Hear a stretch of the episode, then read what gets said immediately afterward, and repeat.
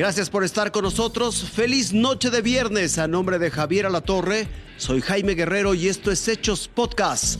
Durante su concierto en Toronto, el cantante británico Elton John rindió tributo a la reina Isabel, expresó su amor y la tristeza que le deja su partida.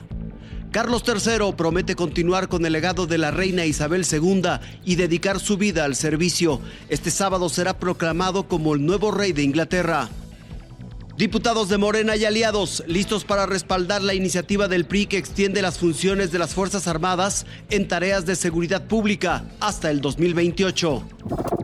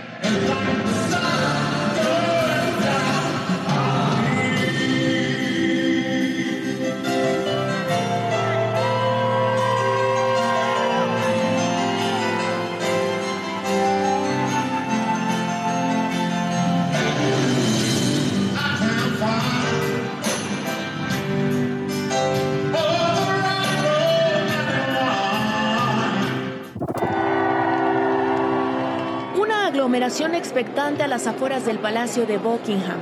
El pueblo británico esperaba ansioso la llegada de su nuevo rey.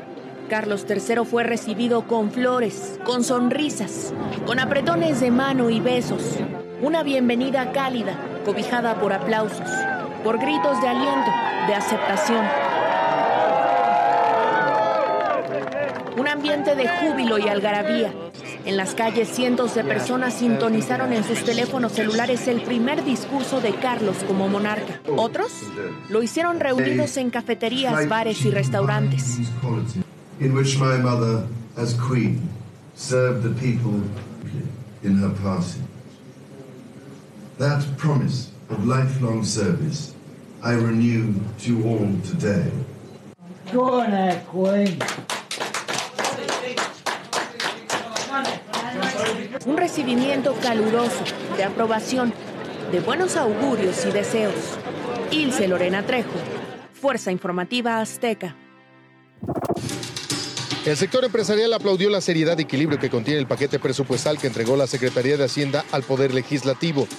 Contiene un marco macroeconómico y un proyecto de presupuesto. Lo estamos viendo realista y equilibrado.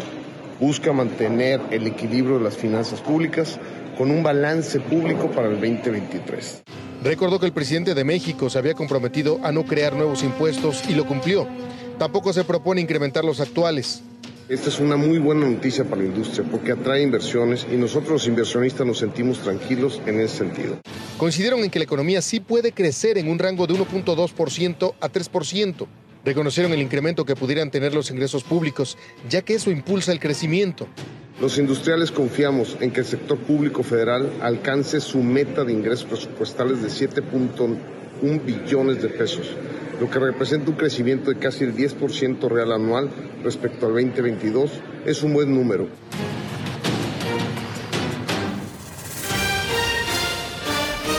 Esto fue Hechos Podcasts. Que tenga una excelente noche.